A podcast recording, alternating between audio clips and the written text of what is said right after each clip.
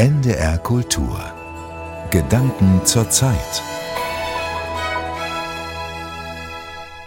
Mit seinem Buch Europa erfindet die Zigeuner traf der Literaturwissenschaftler Klaus Michael Bockdahl 2011 einen Nerv. Es erzählt eine Geschichte aus den Untiefen von Vorurteil und Diskriminierung. Inzwischen wird die Diskriminierung von Minderheiten breit diskutiert. Seit 2022 gibt es sogar einen Beauftragten der Bundesregierung gegen Antiziganismus. Hat der Bundeskanzler also recht, wenn er sagt, für Antiziganismus ist in unserer Gesellschaft kein Platz?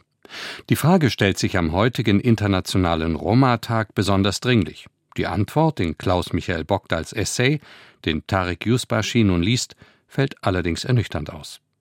2011 erschien im Surkamp Verlag mein Buch Europa erfindet die Zigeuner, eine Geschichte von Faszination und Verachtung. Die Resonanz erstaunte mich. Die Anzahl der Besprechungen in den Medien war überwältigend, das Interesse bei den Organisationen der Sinti und Roma und im Raum der Politik hält seitdem unvermindert an. Der Leipziger Buchpreis zur europäischen Verständigung vor zehn Jahren machte das Buch auch international bekannt. Das Thema befand sich zu diesem Zeitpunkt in der Hierarchie öffentlicher Debatten auf den unteren Plätzen. Ganz oben offenbarte Günter Grass Israel-Gedicht Was gesagt werden muss gerade die Versäumnisse intellektueller Auseinandersetzung mit dem Holocaust in Deutschland. Da schien es fast überraschend, dass 2012 endlich das Berliner Denkmal für die im Nationalsozialismus ermordeten Sinti und Roma Europas eingeweiht werden konnte. Diesem Ereignis waren jahrelange, von mangelndem Interesse und Abwertungen entstellte Auseinandersetzungen vorangegangen in der jungen Bundesrepublik wurde die genozidale Dimension der NS-Politik gegen Sinti und Roma angezweifelt und verschwand bald vollständig aus der offiziellen Erinnerungskultur.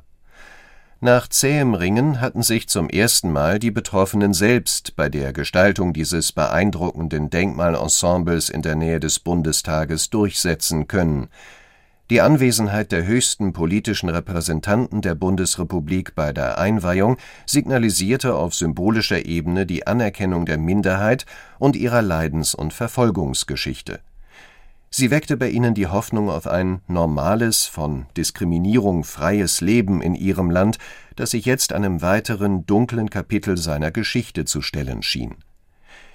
In der Tat markierte dieses Ereignis den Beginn einer positiven Entwicklung für sie stehen die Anerkennung als nationale Minderheit in Schleswig-Holstein, der Staatsvertrag in Baden-Württemberg, die offizielle Kenntnisnahme des Internationalen Roma-Tags und nicht zuletzt die Einsetzung einer unabhängigen Kommission Antiziganismus durch die Bundesregierung 2019. Doch im gleichen Zeitraum ließ und lässt sich eine bedrohliche Tendenz beobachten, man könnte sie provisorisch als Dialektik zwischen staatlichen Antidiskriminierungsmaßnahmen und einem beinahe proportional dazu wachsenden Antiziganismus, Rassismus und Antisemitismus in der Gesellschaft bezeichnen.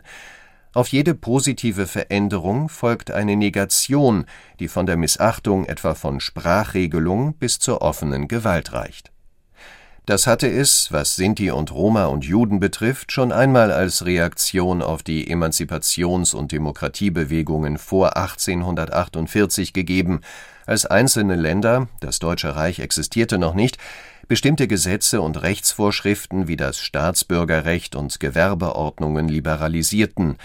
Die Unzufriedenheit mit einer drohenden Gleichbehandlung äußerte sich vehement in lokalen Schikanen und Beschwerden aus der Bevölkerung im öffentlichen Diskurs beharrten Autoren darauf, dass Juden und diejenigen, die sie als Zigeuner bezeichneten, Ausländer und Gelichter ohne Rechtsanspruch seien.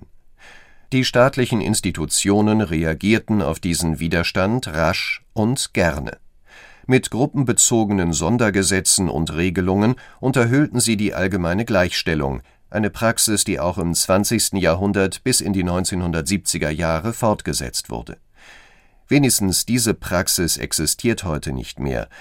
Doch während die Bundesregierung 2022 zum ersten Mal einen Beauftragten gegen Antiziganismus berief und demokratische Parteien Sinti und Roma auf ihre Kandidatenlisten setzen, erreichte gleichzeitig die Zahl der gemeldeten Fälle von Diskriminierung durch Beschimpfung, Ausgrenzung und Gewalt ihren bisherigen Höchststand. Welchen Wert hat dann noch die Aussage von Bundeskanzler Olaf Scholz, für Antiziganismus ist in unserer Gesellschaft kein Platz, in einer Mitteilung zum Roma-Tag des gleichen Jahres sein Lob des Zentralrats Deutscher Sinti und Roma, dieser habe gezeigt, wie die Kultur der Sinti und Roma unser Land jahrhundertelang mitgeprägt hat und auch heute bereichert, teile nicht mehr, sondern immer weniger Menschen in Deutschland. In den sogenannten sozialen Medien weht der Wind aus einer anderen Richtung. Dort kann man über Zuwanderer aus EU-Staaten wie Bulgarien lesen, Bald werden sie auch in euren Vorgärten sein und eure Gärten und Keller aufbrechen, euch bedrängen und bedrohen. Wir müssen handeln, solange es noch geht. Allein die Vorstellung von Nähe oder gar eines Zusammenlebens ist hier in höchstem Maße emotional aufgeladen. Das äußert sich durch Abwehr, Ausgrenzung und Verfolgung.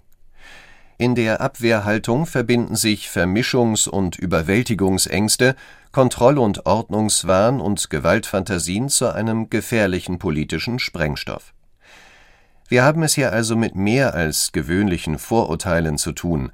Die Resistenz gegen elementare Ideen von Gleichheit und Menschenwürde lässt uns auf erschreckende Weise erkennen, dass politische Ordnungsvorstellungen, die schon einmal demokratische Organisationsformen zerstört haben, nichts von ihrer Anziehungskraft und Wirkungsmacht eingebüßt haben.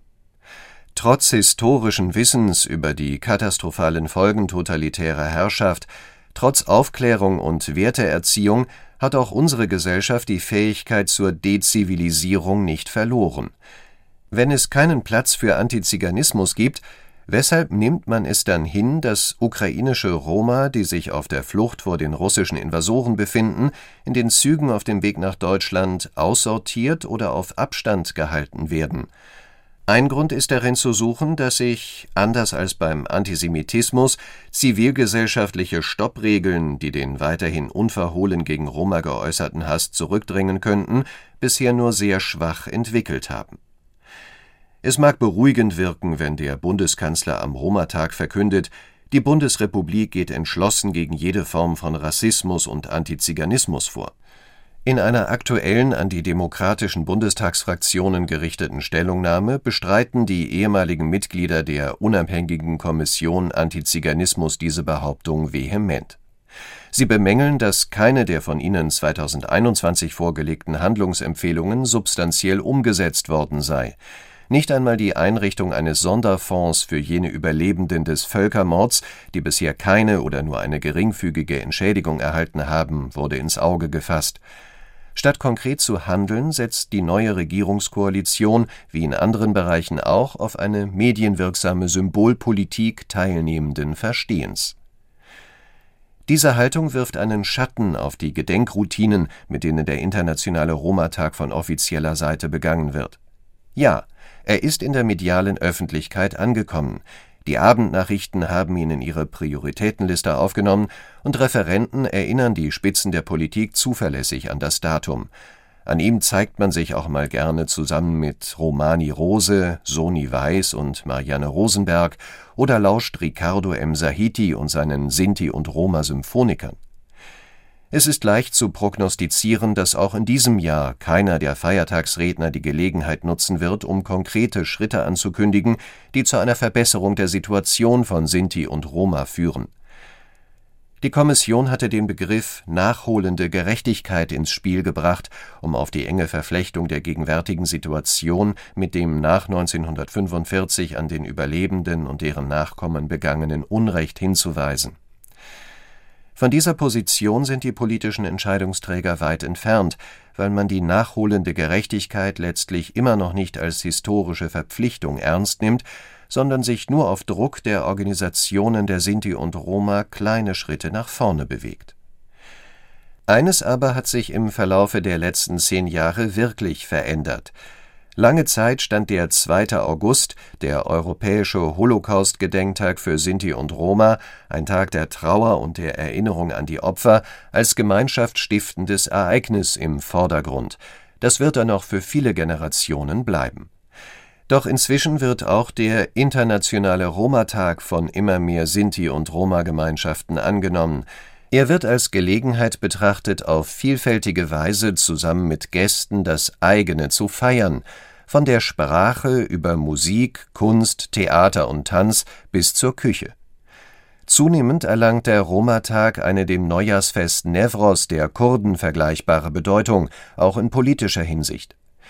Dieser Tag wird getragen von dem Selbstbewusstsein einer lebendigen, sich weiterentwickelnden Gemeinschaft anzugehören, die sich nicht mehr verstellen oder verstecken will, um von der Mehrheit akzeptiert zu werden. An diesem Tag zeigt man, wer man ist und wie man lebt und macht erfahrbar, dass Unterschiede ein Gewinn für die europäischen Gesellschaften sein können. Überlegungen von Klaus Michael Bogdal zum heutigen Internationalen Roma-Tag, gelesen von Tarek Yusbashi. Klaus Michael Bocktal lehrte seit 2002 Literaturwissenschaft an der Uni Bielefeld. Für sein Buch Europa erfindet die Zigeuner bekam er 2013 den Leipziger Buchpreis zur europäischen Verständigung. NDR Kultur